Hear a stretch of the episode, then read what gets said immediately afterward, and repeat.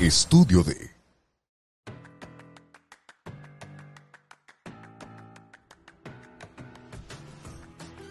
Aloha. Hola amigues, bienvenidos a un episodio más de nuestro podcast en Metamorfosis. Gracias por estar aquí y el día de hoy vamos a hablar de la asertividad. ¿Les suena o nunca lo han oído? Porque aquí hemos hablado un poco de la empatía tóxica, de que tú te tienes que poner a ti primero, pero no hemos entrado un poco en el tema de, de cómo hacerlo, de cómo evitarlo. Así que hoy veremos, hoy vamos a hablar de eso, pero no vamos a estar solas. Así es, hoy tenemos la fortuna de contar con un invitado especial. Es el doctor Martín Grijalva. Él es doctor general, bueno, médico cirujano por la Universidad Autónoma de Guadalajara y posteriormente continuó con sus estudios en el Instituto de Investigación Mental en California. También hizo una maestría en psicoterapia. Bienvenido, doctor. ¿Cómo te sientes? Eh, muy bien, muchas gracias por la invitación. Eh, la verdad, muy honrado y con mucho gusto pues, de que hayan decidido hacer un podcast como este, en el cual pues ayuda a mucha gente a tener una divulgación y cada vez quitar el, el estigma de o el secreto de la cuestión del, de la salud mental y ese tabú que se maneja. Bueno, pues bienvenido, doctor. Nos da mucho gusto que estés aquí y también nos da mucha curiosidad porque pues tú estudiaste medicina, ¿no? Para empezar. Eh, pero luego fuiste inclinando por una formación académica eh, ya como de los trastornos del estado de ánimo, más por este rumbo. ¿Cómo fue este proceso? ¿Qué te llamó la atención de esta área? Sí, bueno, dentro de medicina llevamos una materia que se llama psicología humana, en el cual también se veía los valores y la forma de cómo tratar al paciente. Y fue ahondando un poquito más en ello y llegar a libros desde varios autores como Jorge Bucay, que fue los primeros que tuve eh, conocimiento ya como en el 2007, 2008, y vi el término médico psicoterapeuta, que era un médico que se formó en terapia gestal, viene en, la parte de su libro ahí mm, como una descripción de él, breve. Y de ahí empecé a leer libros como Cambio de Paul Waslavic, que era un investigador del Mental Research Institute de Palo Alto, California y ahí pues se me hizo el, MRI, pues algo de que innovador y de varios eh, ponentes muy grandes, ya sea Bateson, Erickson, Jay Haley, Richard Fick y entre otros. Me quiero ir para allá, dijiste. Sí, fue, pero era en aquel entonces como, no sé si se vaya a poder, lo veía muy lejano. Entonces termino lo que fue el servicio social y se abre el programa de residencia para extranjeros en el instituto y apliqué y tuve la fortuna de estar ahí un tiempo en, lo que fue la psicoterapia estratégica del MRI. Ok, muy, bien. Pues con nosotros fue un poquito diferente, ¿no? Cómo llegamos hasta aquí el día de hoy. ¿Cómo empezamos a hablar de este de tema? Salud mental. Eh, ligeramente distinto. Casi nada. Pero bueno, te agradecemos otra vez por acompañarnos y vamos a empezar como siempre por lo más básico. No sé si podrías eh, compartirnos para nosotras y para todos los que nos ven qué es la asertividad. Sí, bueno, eh, así la definición de, asertividad o la que podemos describirla de mejor manera, yo lo veo como una habilidad de comunicación dentro de las habilidades sociales. ¿Qué nos ayuda esta habilidad de la asertividad? a poder expresar lo que pensamos, lo que sentimos, nuestras ideas, con algo muy importante, sin lastimar al otro, ni complicando la existencia. Entonces, eso el término de ser asertivo es una manera de expresar lo que, la, lo que uno, los deseos, los límites y todo, sin lastimar al otro, sin ser hostil. Yo creo que la clave es esa, es eh, no ser hostil. O sea que no es un término que sea exclusivo de personas que están eh, yendo a terapia o pasando por, un proceso. La asertividad es, como mencionas, que es una parte de la comunicación, pues va a afectar a todas nuestras relaciones interpersonales realmente. ¿Qué tanto nos podría afectar eh, nosotros no, no ser asertivos o no manejar ese tipo de comunicación? Bueno, eh, la parte de asertividad siendo una cuestión de comunicación humana, nos ayudaría en la cuestión del trabajo con la pareja, con los hijos, con socios, con cualquier persona, porque no siempre estamos de acuerdo en todo, podemos tener diferentes puntos de vista, diferentes propuestas, situaciones, y el cómo uno puede negociar o mediar tiene que ser a través de la asertividad para poder ser, este, que sea eficaz. Entonces es algo muy útil en cualquier área de, de las relaciones interpersonales que podamos tener. En la vida a veces lograr una comunicación eh, de manera no agresiva, pero tampoco pasiva, ¿no? Es, como encontrar el equilibrio, también ser asertivo. Eh, ¿Cómo nos puedes tú enseñar a poner límites sanos basándonos en la asertividad? Sí, bien, eh, puede ser un ejemplo. Eh, puede ser en la parte laboral. En la parte asertiva, puede decir, uno tiene el plan A, yo tengo el plan B. Yo voy a defender mi plan B y él va a defender su plan A. Pero ¿cómo llevamos a un punto de negociación? Sabes que yo pienso que, y citar lo que viene siendo la idea, el plan a desarrollar, y luego qué piensas tú y escuchar y llegar a un punto de acuerdo. Puede que no nos guste lo que nos diga la otra persona, pero ahí de ser hostiles o tirar luego, luego a querer tener la razón, es más bien aprecio tu idea, la respeto, pero yo pienso que esta y esta forma va a ser la mejor. Si necesito algo, también te consideraré. Es una cuestión de de una situación y no volverlo personal. La parte de la, comunicación asertiva nos sirve para no tomar ni hacer las cosas personales, porque muchas veces es una cuestión de una temática, no sobre la persona, es sobre la situación, sobre la acción o el comportamiento de los otros y cómo poder tener una interacción sana entre los individuos. Eh, ahora que mencionas eso, se me acaba de ocurrir. Puede ser que parte de una comunicación asertiva tenga algo que ver ahí la escucha activa o, no. Sí, sería parte de la comunicación es escucha activa y también otro término que se puede relacionar mucho es la responsabilidad afectiva. Uno de las, ah, Una de las partes principales de una responsabilidad afectiva es conocer cómo me puedo comunicar de manera asertiva con los otros me acordé ahorita que en alguna ocasión en mi vida me han dicho, es que no es lo que dijiste, es cómo lo dijiste, ¿no? O sea, yo creo que ahí no estamos yo, siendo yo digo que sí, porque por ejemplo, la, la responsabilidad afectiva, yo una vez aprendí en terapia, una vez me dijeron, ah, o sea que esta persona no tiene responsabilidad afectiva. Y yo, ¿qué? ¿Qué es eso? Y ya, entonces entendí que, por ejemplo, estamos muy acostumbrados a decir, yo soy responsable de lo que yo digo, no de lo que tú entiendes. Pero no es del todo cierto. O sea, yo sí soy responsable también de, de cómo comunico eso que quiero decir. Y lo de la escucha activa también se me quedó muy grabado porque una vez en unos, en unos cursos así que, que fuimos era, hay que escuchar para entender, no para responder. Porque cuando estamos escuchando para ya contestarte lo que vas a decir, ya el cerebro ya ni te está poniendo atención, pues, ¿no? Entonces hay que escuchar para entender, no para defenderte, para contestarte.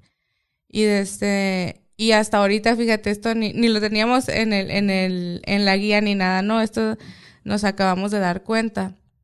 Y desde, ¿tú, tú has tenido alguna forma en la que te des cuenta que has sido más asertiva ahora que antes o así? Sí, yo creo que, bueno, aparte de ser más clara de algo que quiero o necesito en este momento, no, no esperar a que el otro lo adivine, ¿no? O sea, ser más clara en lo que necesito yo en ese momento o qué quiero.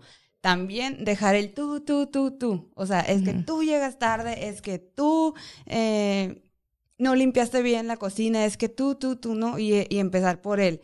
A mí me gustaría que llegaras más temprano porque así no estoy, este, no sé, nerviosa. A mí me gustaría que si tienes una duda, limpiar cierta cosa, me, me puedes decir y yo te ayudo, ¿no? O sea, dejar el tú, el, el estar como reclamando siempre. Eh, lo que decía, lo que vamos a decir en el otro episodio, eh, que decimos, el, es que tú me hiciste sentir así, puede ser cambiarlo por, es que tú hiciste esto que me hizo sentir así. Ahí sería un muy buen ejemplo de comunicación asertiva en la parte de que está citando y los dos, eh, lo, el ejemplo de llegar tarde es muy diferente si una persona me tienes harto que seas un flojo, porque parece que es algo personal. Pero si le digo, ¿sabes qué? La verdad te necesito que llegues a las 8 porque es fundamental que llegues por tus actividades y por esto, y no estamos de acuerdo con esta conducta de que estés llegando ya tres días tarde. Entonces, ahí qué pasa el momento, yo estoy pidiendo una necesidad de, necesito tu puntualidad, pero no tengo que agredir diciéndole que es un flojo y que es un irresponsable, porque lo vuelvo personal. Y bueno, pues ahí pongo por decir el ring para que el otro se suba y me conteste y terminamos en agresión y no hay una negociación ni un acuerdo. Hay una lucha de poderes y de egos de a ver quién gana o quién tiene razón. Entonces, no es algo, no es una comunicación efectiva, que parte de las actividades lograr una, una comunicación efectiva y que no hiera a ninguna de las personas involucradas. Oye, Barbie, lo que dijiste al principio me sonó un poco como el meme de... Yo siempre hablo de memes aquí. como el meme de, si te lo tengo que pedir, ya no lo quiero. No quiero, sí, pues, o sea, que tienen que averiguar, o sea, que adivinar qué estás, qué quieres, pues, ¿no? Entonces, ahorita que comentaste de una comunicación agresiva, la asertividad podríamos decir que viene siendo el balance entre ser eh, pasivo y ser agresivo.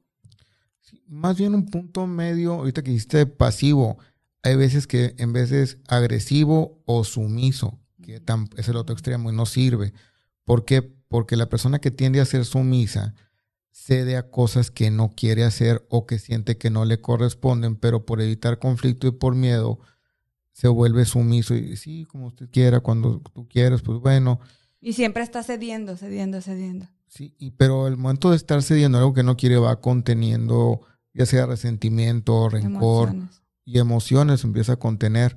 Entonces, en la parte de actividad, viendo es un punto medio en el cual no tiene que haber una sumisión de la otra parte o, pasividad, pero tampoco tiene que ser agresivo y hostil. Es un equilibrio de temple y firmeza. Entonces, eso es sano para los dos lados. Algo que, que yo he platicado también, que lo que hablábamos en el episodio de la maternidad, que me preguntas, Darby, ¿cómo le haces para ser asertiva con tus papás y de que no les den dulce a la niña? sin lastimarlos. Y yo te decía, es que yo al principio sí lastimaba, porque yo no sabía, pues, y decía, es que eso no, y así, y... Fuiste aprendiendo. Tuve que ir aprendiendo, ajá, y ya empiezas a hacerlo de una forma en la que, mira, es que yo he visto, o sea, mis papás tampoco son de que no van a entender razones, pues, pero es diferente que yo les diga, no le des, y ellos sienten que está como castigándola o algo, a que yo le diga, es que fíjate que hoy no desayuno bien y yo he visto que esta edad es muy malo que coman este tipo de cosas, entonces yo no le doy y ella ya sabe, ella no se va a sentir mal, por, por eso prefiero que mejor no le des. O sea, ella sabe que no. Y es diferente a que yo nomás les diga sin ninguna explicación. No, y ya. No, no le quiero dar eso. Y entonces a veces pensamos, ay, pero ¿por qué me tengo que tomar el tiempo de explicar si pero sí es importante, pues, cuando, por, por, ejemplo, al menos en ese caso específico que son mis papás, pues yo no quiero que se sientan mal con algo que les diga. Y creo que sí ha mejorado mucho la, la comunicación en ese aspecto. Y hasta me atrevo a decir, fíjate, a lo mejor no es cierto ahí, que me corrijan mis papás ahí en el comentario, pero hasta me atrevo a decir que lo que ellos como que se les ha pegado un poquito de también hablar así, de decir, eh, a mí me han dicho, es que tú cuando haces esto, nosotros nos sentimos mal. Y antes yo no, no tenía ese tipo de pues. comunicación. Pero, pero a mí me costó ir aprendiendo a, prueba y error, pues no fue algo tan así de, ah, ya, eh, escuché de la asertividad y ya lo pude hacer, ¿no? Aplicarlo.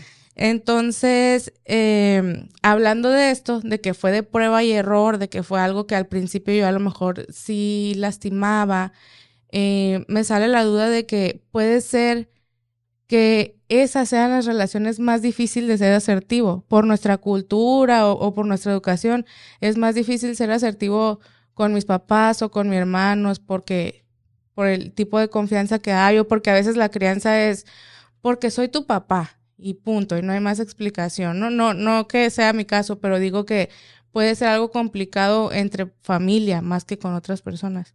Sí, tocaste un punto muy importante, por la confianza y falta de filtros. Como uno se siente en un lugar seguro o que sí pertenece, Entonces dicen, pues aquí me aceptan como soy a lo que va y el que no le gusta que me aguante y, y es una muy mala postura, es una mala postura, pero es la que abre la puerta a de repente herir a los que más queremos. Porque, Porque, ah, perdón. ¿Cuántas veces no escuchamos? Es que yo soy así y así me tienen que querer, me tienen que aceptar. Yo no voy a cambiar por nadie. Y pues no, tampoco se trata de eso, Ajá. ¿no? esa parte es, es mm, también muy complicada dentro de la familia porque pueden herir mucho. Digo, es que sí pueden llevarse diferente con los más cercanos, o sea, eh, pareja, papás, eh, familia muy cercana o amigos muy íntimos que también pasa esto. Y dices que ya me conoces, sí ya te conozco, pero no tengo por qué permitir que me hieras. Es donde empiezan los límites también. Entonces, esa plática también de asertividad en amistades muy cercanas o con los familiares. Es decir, sí te quiero mucho, pero no acepto que me hables así. No, no se pone en juego el te quiero o no te quiero por cómo me hables. Simplemente no tengo que permitir que me hieras solamente porque te quiero o sabes que te quiero. Y ahí es Ahí donde- entra como el abuso, o sea, abusar de, de ese, no sé, cariño que te tengas, entonces, como sé que es seguro, no sé, y puedes portarte así o no. Pues no, no lo pondría como una cuestión de abuso porque se me hace muy fuerte tanto un abuso, la palabra de abuso, no, no. Muy intensa, es que yo soy bien Ajá. drama queen. sí. ya, no- No. ya tenía rato sin drama queen. no tanto me estás abusando. No, yo creo que eh, más bien es un, ni siquiera creo que aprovechar, es como, pues, que la persona pueda sentir que se puede, Que puede ser él sin filtros, pues. que no puede tener, que no debería tener filtros cuando los puede tener, o sea, y lo sabe tener a veces, porque le digo, a ver, si le hablas así a tu jefe como le estás hablando a tu esposa, no, pues, me corren, ah, pues entonces, de que puedes modificar Es la que sabes dónde, hablas, ¿no? sí. De repente sabes dónde sí, dónde no, o sea. Entonces, esas también herramientas deben de incluirse en otras áreas de vida y no es por los demás. Si se fijan, entre más se practica una cuestión de una comunicación eficaz, expresarse bien, no tener una cuestión hostil ni agresiva, pero sí poner las necesidades de uno, pues es beneficioso para uno porque no va a crear enemigos o no va, más que una herida, cuando una persona habla de una manera agresiva, hostil, aunque tenga la razón para hacerlo, y, lo, y ejerce eso, le siembra lo yo le llamo en, en sesión, eh, en vez de heridas, brasas, porque la persona se queda no como que la lastimaron. Es como si le pusiera una brasa adentro y cada vez que ven a esa persona que los hizo sentir mal, Ahí está. vuelve a aprender. Entonces, digo, no pongan brasas por una mala comunicación en gente, y más si es gente que quieren Y que vas a estar viendo. Mucho tiempo. Ah, qué buena analogía esa. Ya la vamos a usar a cada rato. ¿Cuál? De que no pongas brasas. Ah, me estás poniendo una brasa, le voy a decir. Ah, ah. es una de las metáforas que, que uso. Es, como que, es que hirió. Sí, pero es que esas cicatrizan. Pero hay veces que si es muy profundo o lo retomo, le digo, siembra brasas, porque alguien que te hizo sentir, y eso es parte de la comunicación, que no fue asertivo con uno y te dio una mala retro, te expuso, te humilló, eh, te sentiste burlado, vulnerable, o alguien que no te gusta esa sensación que te hizo sentir por una mala comunicación, ¿qué pasa? No es una herida, es una brasa. ¿Por qué? Porque cuando pase, no te diga nada la persona que causó eso. Sienten una incomodidad, dicen, no lo soporto, ¿por qué no te está diciendo nada? Pero es que hace dos años me hizo sentir así, nunca se disculpó. Y bueno, pues también hay una forma de que no es sano tener brasas adentro y por eso ir a sesiones o terapia o con todos los prefijos sí para no estar cargando brasas. Pero la otra es, pues no fomentarlas. Ay, yo te- tengo una brasa. este, sí, es como no justifica, o sea, entiendo que estés frustrado, pero eso no, jus- no justifica que me estés tratando mal. Ok. Ok. Bueno, entre lo que estudiamos acerca de la asertividad para planear este episodio, porque sí estudiamos, ¿eh? Sí, en, en el rincón del vago estudiamos. Wikipedia. bueno, nos encontramos con cierta información eh, para lograr una comunicación asertiva y quere- quisiéramos que hoy nos confirmes y nos desarrolles un poquito sobre estos puntos. O, ni al- o, o sea, si nos digas sí, o ni al caso el, el rincón del vago. Ve- ve po- vete por otra fuente. Vamos buscando fuentes. Pero... Eh, de los pasos, de ¿no? los pasos, para ser asertivo. asertivo. Es expresa cómo te sientes, manifiesta lo que piensas y di lo que quieras que suceda. ¿Qué opinas de estos pasos? Sí, están bien y estoy de acuerdo, solo que agregaría él cómo voy a expresar, porque expresa cómo te sientes, sí, pero cómo lo expresas. Entonces, nomás hace un poquito de ajuste, manifiesta lo que piensas. Todos estos hablan de la libertad que tiene uno para hacerlo, pero faltaría un poquito nomás en cómo lo voy a hacer. Entonces, pero está dentro de lo correcto. Ok. Y lo que quieres que suceda es como que ya pedir la acción, ¿no? como no quedarte, no quedarte en el meme de ya no lo quiero si te lo tengo que decir. Así es. Es de que. Te lo pido, ya eh, no lo quiero, ¿no? Y yo creo que sí se trata esto de hacerte responsable. Porque dices, expresa cómo te sientes, o sea, y ya estás diciendo, es que yo me siento así y así, no estás diciendo, eh, es que fulanito me hizo llorar, me hizo sentir mal, sino yo me estoy sintiendo así y pienso que esto no es correcto y me gustaría que mejor mm, lo hiciéramos de esta manera, o no sé, serían los tres pasos en una situación ideal, ¿no? Que, que no, no es tan ideal. Y, de este, y también ahí en, las bibliografías que usamos ya, ya en serio, este, vimos por ahí como que hay derechos asertivos que nos llamó la atención, ¿no? Entonces encontramos una lista de derechos asertivos que todos conocemos y a lo mejor suenan como, como muy lógicos, como que es algo que, ay, pues es obvio, pero los quisimos traer aquí por si alguien está ahí escuchándonos en algún lugar de Latinoamérica y, ajá, en algún lugar del mundo. Y dice, pues claro, o sea, a lo mejor no era tan obvio, aunque para, para otras personas sí sea, ¿no? Entonces, ¿qué les parece si los vamos leyendo uno por uno? Sí. El primero es, tengo derecho a cometer errores. Pues es que quien no comete errores en esta vida, ¿no? Sí, y a veces nos culpamos mucho, pues, pues sí es normal. Bueno, otro que tenemos aquí es, tengo derecho a tener mi propia opinión, a tener la opinión, y yo le haré un poco de y respetar la de los otros y saberla escuchar. Muy bien, sí es cierto. Tengo derecho a preguntar y pedir información. Es como lo, por ejemplo, en un trabajo. No, no puedes esperar que yo sepa qué es lo que estás esperando de mí, pues, o sea, dímelo claramente para que yo pueda hacerlo. Sí. Eh, tengo derecho a pedir ayuda. Híjola, esto a nosotros en, como pacientes de, de salud mental, a veces cómo nos cuesta pedir ayuda, ¿no? En un momento así. Ya lo hemos platicado Lauren y yo en los otros episodios. Vayan al episodio 4 para que vean cuánto a nosotras nos costó pedir ayuda. ¿Por qué? Por este, no lastimar a nuestros familiares, por eh, creer que íbamos a poder con esto solas. No, no, no estábamos pidiendo lo que en ese momento necesitábamos. O sea, ya tuvo que ser una tercera persona la que dijera, oye, estás tan mal que necesitas ayuda. Bien, otro es también a, tengo derecho a cambiar de opinión. Bueno, claro, eso es cuando, se, cuando veo la opinión, cuando escucho la opinión de otro, la confronto con la mía y puede ser que tenga el derecho de cambiarla o de integrar varias partes de la otra opinión. Ah, ese es mi favorito, ¿eh? Yo creo que todos tenemos derecho. O sea, a mí me encanta que por alguna razón o por algo que leí o por alguien que alguien dijo me deje pensando y después cambie de opinión. O sea, es lo más válido, es lo que hace que mejoremos. Lo que esperamos también, ¿no? Que cambiemos de opinión. Y luego dice, tengo derecho a decir no. Y ahorita queremos que nos digas algunas formas de decir no, pero que tengo derecho a, negarme, pues vamos a decir. Hablando de esa, yo en lo que estuve leyendo de la asertividad decía asertividad, el arte de decir no. Eh, ¿qué, ¿Qué opinas de esa frase? Bien, pues el saber decir no es parte de la autoestima y parte del autorrespeto también.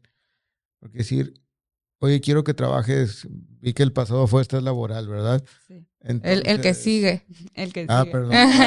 adelante. Bueno, la magia del podcast. Ok, perdón. bueno, la parte de, de, de decir que no. Hay veces que dicen, oye, es que quiero que te quedes. A horas extra. Horas extra, horas más, y uno ya tiene cuestiones personales y decir, oye, sí, aquí estoy, eh, conozco tu necesidad, pero yo tengo este compromiso familiar, a lo mejor la otra semana sí puedo, si me avisas con tiempo, pero ahorita no puedo. Pero no le dijiste, no, no, estás loco. Ajá, no lo ofendí de que no, ¿cómo crees? Estás, no, no tengo que ser hostil, le digo, entiendo tu necesidad, pero me acabas de decir cinco minutos antes que me quede tres horas más. Pero es que yo tenía hace una semana un plan con mi familia. Por lo tanto, no me es posible. Espero que me entiendas. Y va mucho a lo que sigue, ¿qué, qué dice Barbie? Tengo derecho a ser tratado con respeto, que es casi lo mismo, ¿no? No recibir agresión, ¿no? De la otra parte. Y la otra dice, tengo derecho a establecer mis prioridades. Bueno, el ejemplo creo Que que, con el mismo ejemplo, o sea, pues, Todo Yo- pues. ajá, como no voy a dejar de ir, no sé, a un el festival de mis hijos o algo por aquí, es, es mi prioridad en, en este momento, ¿no? No que siempre, pero, o, o a lo mejor sí siempre, no sé, pero Pues bueno, que... ahí usamos también la de cambiar de opinión, dependiendo que se valoran las situaciones y digan, bueno, a veces que tengo que ceder, dependiendo que sea una decisión. Y también que de tus tome. necesidades, ¿no? Si ahorita a mí es conveniente quedarme horas extra, es muy válido que digas que sí. Ujú. Ok, Y también creo que es importante cómo aplicar la asertividad en los niños, ¿no? Al momento de guiarlos o educarlos, cómo no ser impositivos con, con los niños. ¿Nos podrías desarrollar Ay, un poquito? A mí se me ha hecho muy difícil eso, ¿eh? Porque, por ejemplo, a veces yo, yo le digo a, yo eso que, ese ejemplo que dije ahorita lo uso con mi hija de que, mira, entiendo que estés frustrada y, y está bien que llores, pero no me puedes gritar por eso, no me puedes estar, y, pero la verdad, o sea, honestamente, no siempre, no siempre tengo esa paciencia, no siempre, eh, es, para mí es difícil de ser consistente todo el tiempo con eso, pues. A veces le digo, muy malamente, a veces le digo, bueno, si quieres llorar y gritar, ve y llora en tu cuarto, ahorita que te calmes vienes. Yo sé que no, pues, pero a veces ya no puedo más, ¿no? Entonces, ¿cómo le podemos hacer con los niños que es algo que son más difícil de que entiendan razones, pues, no como un adulto, no sé. Tocaste algo muy importante, decir, no como un adulto.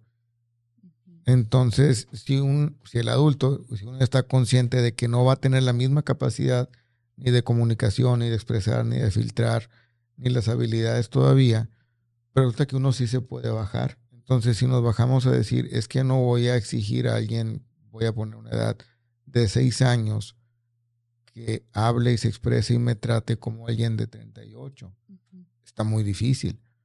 Pero si yo tengo la edad actual, pues si yo tuve seis años también.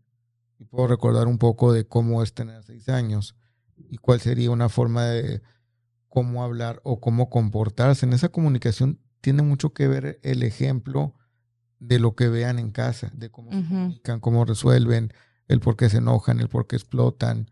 Entonces ellos van sumando eh, lo que van viendo como ejemplo más de los que se les llega a decir. Entonces, en esta parte, la que, no estoy diciendo que sea fácil, pero la parte de paciencia, tolerancia y empezar a bajar en, no estoy hablando con alguien de mi edad, estoy hablando con alguien menor que está desarrollando apenas su comportamiento y va a haber berrinches y va a haber quejas y va a haber dramas y va a haber muchas cosas. Pero decir, no me tiene que mover, ni tengo que darle el poder a que eso me tambalee en lo mío. Yo tengo que tener la prudencia y la cordura de, de ir formando un temple.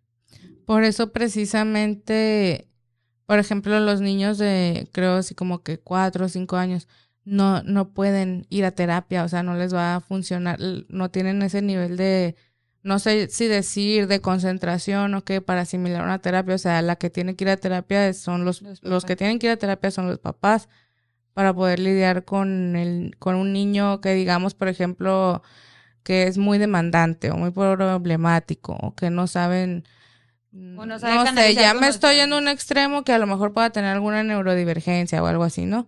Entonces, no, no puedes al niño mandarlo así. Tú, tú tienes que saber cómo tratar con él.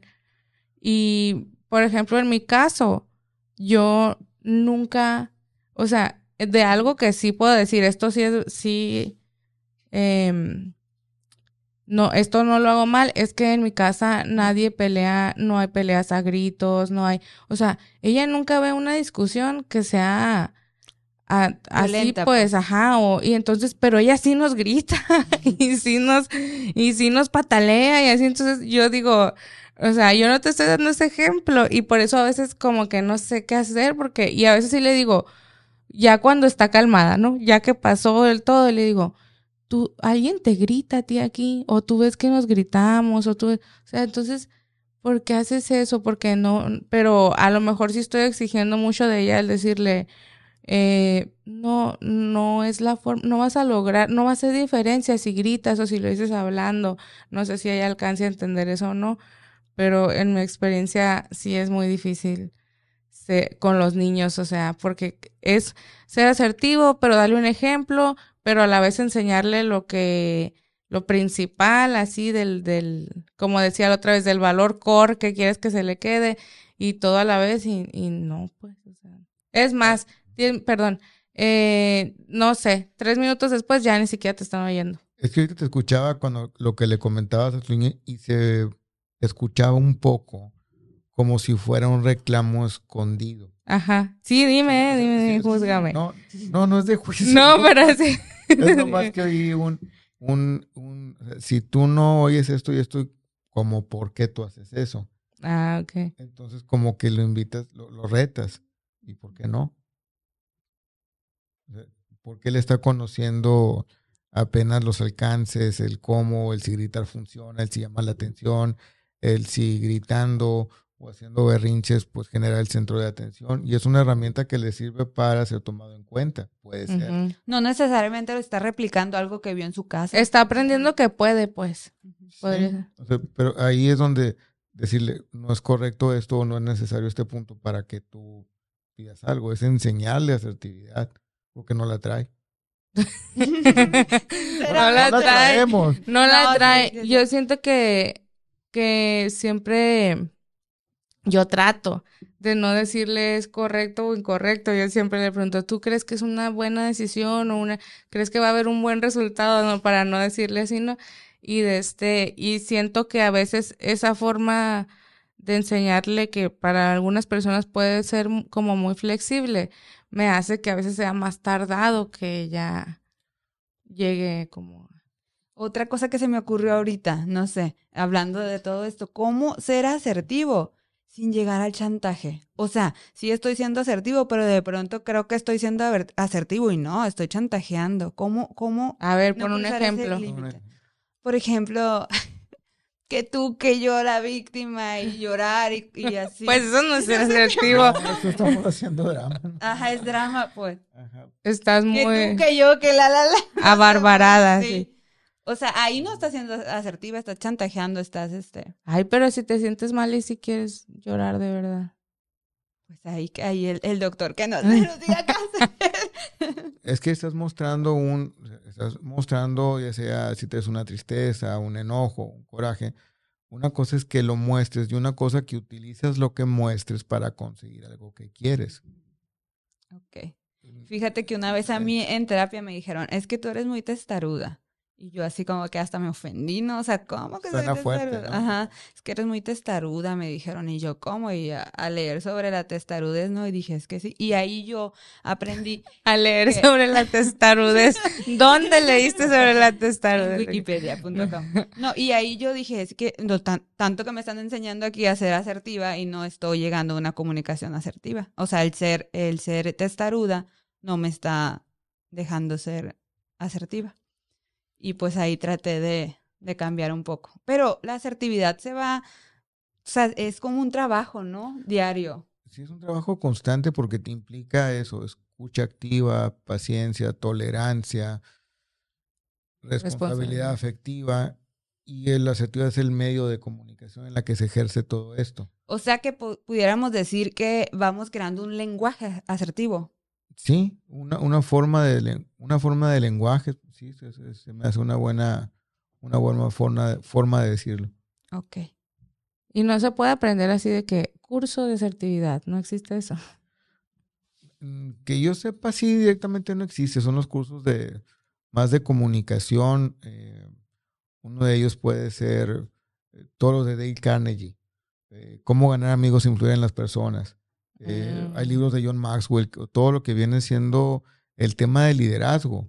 Yo creo que los que escriben sobre liderazgo, que son varios autores, entre ellos John Maxwell, en su contenido hablan mucho de este tipo de comunicación porque es difícil eh, seguir a alguien que no sea asertivo o congruente, que sea líder, no que sea tu jefe o tu autoridad, porque pues, ah, es que yo entré a este lugar y pues el jefe es ese y ya, no es alguien que te aspire a seguir. Entonces, un, líder o desarrollar estas habilidades tiene que ser muy asertivo. Entonces, el contenido este viene siendo de... hay libros, sí hay libros sobre, sobre asertividad y hay varios autores también en los que podemos investigar más. Pero se me hace una muy buena aportación la que comentaste. Entonces, un lenguaje o una forma de comunicarnos, que es un lenguaje, que sea de manera asertiva. Entonces, hay veces que he tenido como una cuestión de eh, retos de que, ah, pues qué bueno por los otros, siempre voy a ser bien soft. No estoy diciendo que seas suave con todo el mundo. Estoy diciendo que seas firme, que tengas temple, pero que no lastimes cuando tengas la razón, que no humilles y que no burles con la información que tienes, porque la, lo puedes hacer, pero el decidir no hacerlo y comunicarlo de una manera diferente, pues hace la gran diferencia en, vuelvo a, no plantar brasas en las personas. Y es que a mí sí me ha costado ser asertiva porque la verdad es que a veces hay personas que sacan lo peor de ti, o sea, y tú quieres ser asertiva y, y no, o sea, ay, ¿cómo, podemos, no sé, eh, retirarnos de la discusión o, o, escobar de eso o afrontar? Es que hay personas que en verdad... O apenas yendo a terapia. A, sacar lo peor de ti, creo yo.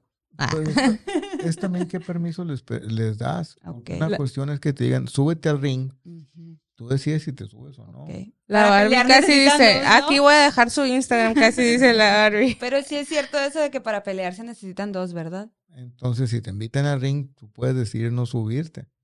Pero es desarrollando lo que escucha activa, paciencia, tolerancia, responsabilidad afectiva y si ves que no están las condiciones para también, sabes que reconozco que ahorita no puedo con esta situación y subirme al ring no la va a mejorar a lo mejor si gano la discusión, mi ego puede subir la autoestima.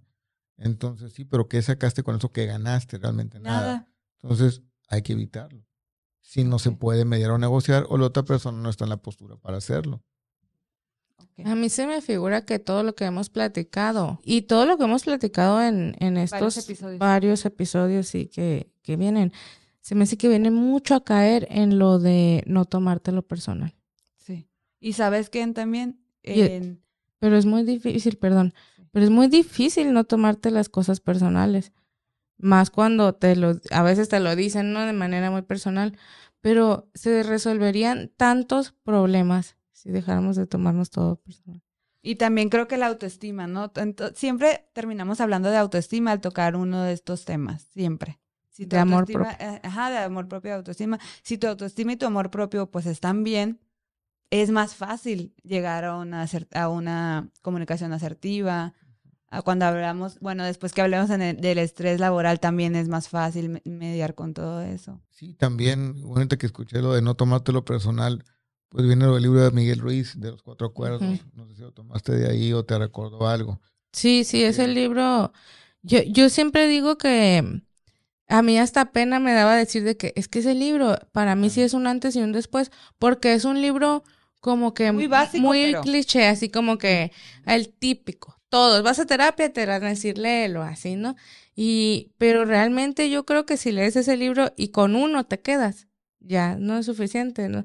Y de este, y pues yo, por ejemplo, digo, hay un acuerdo que haz lo mejor que puedas siempre. Para mí es bien difícil, yo lo acepto, yo no he logrado eso, pero eh, a mí lo de no tomármelo personal sí me hace ver las cosas de otra manera y me ha ayudado mucho y me ayudó con la asertividad, por ejemplo, que les platicaba hace rato con mis papás. Así como que no me están diciendo, lo que me están diciendo no es, o sea, es, es por alguna razón eh, y es por lo que ellos piensan y es por lo que así, no porque quieran pelear conmigo, pues. Y sí, sí, lo, sí, lo tomé de ese libro y cada vez que puedo pues me, que me doy cuenta que, ah, pues de ahí también viene, pues lo vuelvo a sacar así como ahorita. Sí, se volvió a lo mejor un poco que dicen, ah, cliché, digo, léelo, digo, les digo, léanlo eh, y vean cómo lo pueden aplicar a lo que están viviendo. Entonces, porque son cosas, sí, que parecen muy sencillas, pero que tampoco no se nos enseña. Otro de esos es el no suponer. Mm, ah, sí. Es el tercero. Entonces, que es eh, no suponer, ¿por qué? Porque crea muchos pleitos ficticios acá, entonces cuando llegas con la persona ya llegas a la defensiva y pues va vaya esa actividad. Sí. Y el primero que es no, no ya vamos aquí a escribir el libro, no, ya lo estamos vendiendo, pero el ser impecable con tus palabras. Miguel Ruiz patrocina. ser impecable con tus palabras tiene mucho que ver con la asertividad, ¿no? El uso del lenguaje, pues. Sí. El uso correcto del lenguaje. Aunque ya que estamos en ese tema, si le soy muy, muy honesta, a mí me gusta más la maestría del amor. El segundo. El segundo. Ajá. Este. Ya nos ayuda más con relaciones interpersonales. Ajá.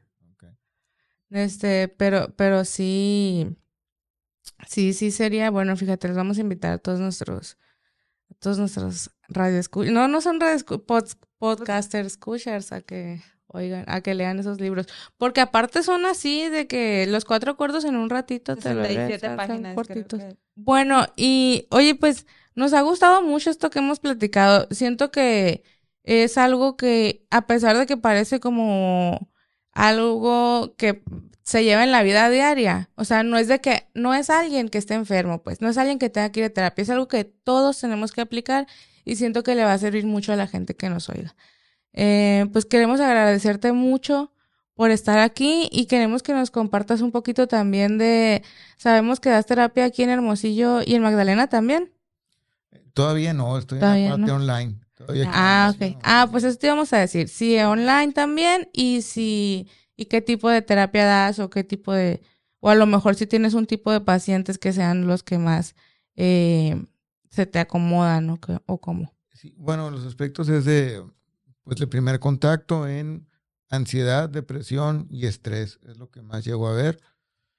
Y también cuestiones situacionales como ya sean cambios de trabajo, eh, cambios de pareja y varias situaciones de vida que se requieren un acompañamiento y una guía en la forma de, de, cómo, de, cómo, de cómo es mi modelo de trabajo, pues digamos integral, junto la parte médica con la parte de psicoterapia y qué tipo de psicoterapia. Me he formado tanto en la psicoterapia ericksoniana, la estratégica del MRI y también lo que viene siendo la terapia gestalt.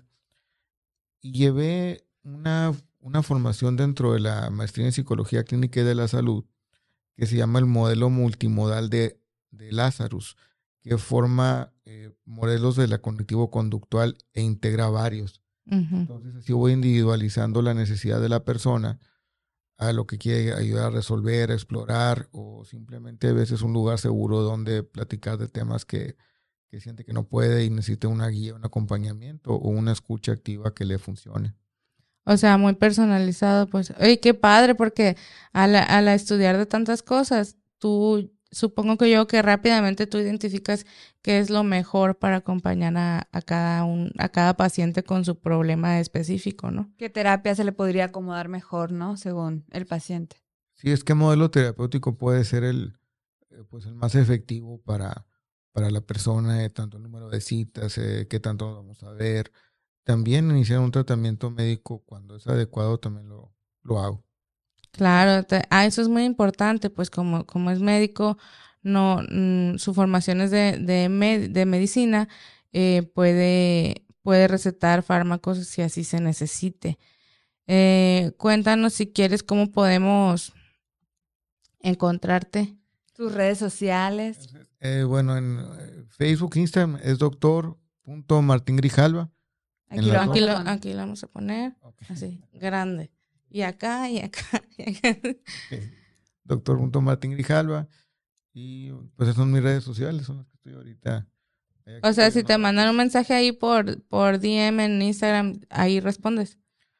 Sí, llego, eh, llego, a contestar por DM, pero mejor los canalizo al WhatsApp del, del consultorio. Ahí sí es 6621 265300. Ah, ok. Ese también lo vamos a poner aquí. O ahí en la parte lo confirmamos en, en, redes, ahí está en Instagram, ahí está, o el enlace en Instagram está para que manden el WhatsApp, que es una atención. Así no se pierden los mensajes. Así no, se pierden, porque a veces cuando es DM o el Messenger en Facebook, de repente sí se llegan a... Ocultan los mensajes o algo. Se ocultan. ocultan o general o se van para abajo. Está un poco extraño esa parte, todavía no soy tan bueno con la tecnología, por eso les digo, manden WhatsApp, es más seguro. Y platícanos de la terapia online.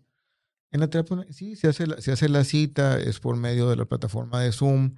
Y pues bueno, a lo que se puede hacer ahí sí no es tanto una prescripción, pero se busco qué modelo terapéutico de los cuales estoy formado puedo aplicar en la sesión eh, online. Bueno, y entre otros de tus proyectos, yo vi que tienes una colaboración con la Clínica Psiquiátrica Neurociencias. ¿Nos podrías comentar acerca de eso? Sí, es la Clínica de Neurociencias eh, México-Cuba. Pues eh, en los fundadores está el doctor Rubén Maldonado y el doctor Peláez en paz descanse. A mí se me hizo un proyecto eh, pues necesario y muy noble la forma en cómo cómo funcionan, ya que es una clínica voluntaria, no el paciente tiene que eh, firmar que voluntariamente esté ahí. Llevan un programa tanto de atención de psiquiatría, psicología, ejercicios, nutrición, y pues la estancia va muy lejos de un internamiento forzado o este mal estigma que tenemos de un internamiento como camisas de fuerzas y cosas así. No, les digo, es una, es una, una casa de asistencia muy agradable en la cual va a estar siempre acompañado y guiado en, tu proceso si es una cuestión ya que se consideran de crisis o de difícil tratamiento. Y es un equipo multidisciplinario, entonces dentro de, si yo llegara a tener un paciente que veo que necesita, eh, sí, tengo la, eh, pues el honor y la facultad de contar con el apoyo de, del doctor. Confirmo. ahí hacen yoga y colore y, y, tienen ayuda con, de nutriólogo y todo esto, ¿verdad? Sí, llevan todo un programa multidisciplinario. Ahí este es un modelo de atención eh, integral y muy interesante y de mucho provecho. Sí, yo sé, yo tengo una conocida, una conocida que ha estado ahí varias veces. La verdad es que confirmo y va, y espérense la próxima semana vamos a tener un episodio especial acerca del internamiento y yo lo que quiero es dar el mensaje de cuando necesitas internarte y no hay otra alternativa, quitar, como dices, el estigma hacia este tipo de, ajá, y ese tipo de, de medidas que a veces es necesario tomar. Ok. Chicos, pues muchas gracias. Fue una muy buena plática le doy. Nos da mucho gusto que vinieras. Sabemos que eres, eh, que tienes una agenda muy ocupada, entonces te agradecemos que estés aquí, de verdad. Eh, hace mucho teníamos ganas. Mira, la verdad, la verdad, al principio ni te escribíamos porque decíamos, no, no, no, no, no, no, va a ser. No va a jalar. Pero ya nos da mucho que, que, se haya hecho. A lo mejor luego, eh, el año que entra, pues estamos, vamos a estar ya en la segunda temporada y a lo mejor se da la oportunidad ahí de que si necesitas, si quieres hablar de algo o así, ya nos pongamos a, de acuerdo. a hacerlo. y pues vamos a cerrar con las metamorfrases de la semana. Ya tradicionales. Ya tradicional. ¿Tú quieres empezar, Barbie? Sí. Eh, la asertividad es un arte y se cultiva con la práctica. Ay, el arte de la ya, ya, este, ya hice una así medio bien. Ya, ya estás te voy a ganar. Te voy a ganar. A ver, a no creo, ya la vi muy larga. Ay, luego no la puedo poner en el Instagram. A ver, yo puse, al dejar de lado la asertividad, le damos a otros el poder de convertirnos o en víctimas o en villanos. Entonces, ser asertivo es hacernos responsables. Me gustó. Bien, y ahorita voy a tomar una prestada porque no es mía, pero sirve mucho para el cierre, que es, eh, no es lo que digas, es cómo los hagas sentir. Ok. Ah, ¿De quién es? Anónimo. Anónimo. Es del rincón del vago. Parece a, lo que dije, a lo que dije hace rato, no es como me lo dijiste. no, perdón. No es eh, no es lo que me dijiste. Ay, no, Barbie, no lo inspiraste tú ya. ya. no es lo que me dijiste, es cómo me lo dijiste, ¿no? Algo sí me acordé, pero Me andas copiando. No, no, ando tomando prestadas. Ah, ok. bueno, pues y muchas gracias, muchas gracias a, los dos, gracias a todos los que han llegado hasta aquí. Les vamos a pedir que se suscriban en YouTube, que nos reiten en Spotify y que nos sigan también en Instagram porque últimamente, fíjate que yo creo que hay gente que no ha sido tan asertiva, entonces se ha puesto bueno el chisme por ahí en Instagram. Eh, pero está bien, nos gusta que nos digan sus opiniones y si son diferentes a las de nosotros, también con más razón para poder tener ahí una discusión sana. Entonces, muchas gracias a todos y nos vemos el próximo miércoles. Gracias, nos vemos el próximo viernes, miércoles. Viernes.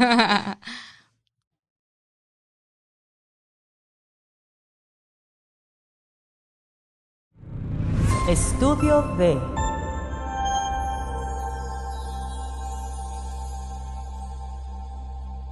Dale voz a tus ideas en Estudio D.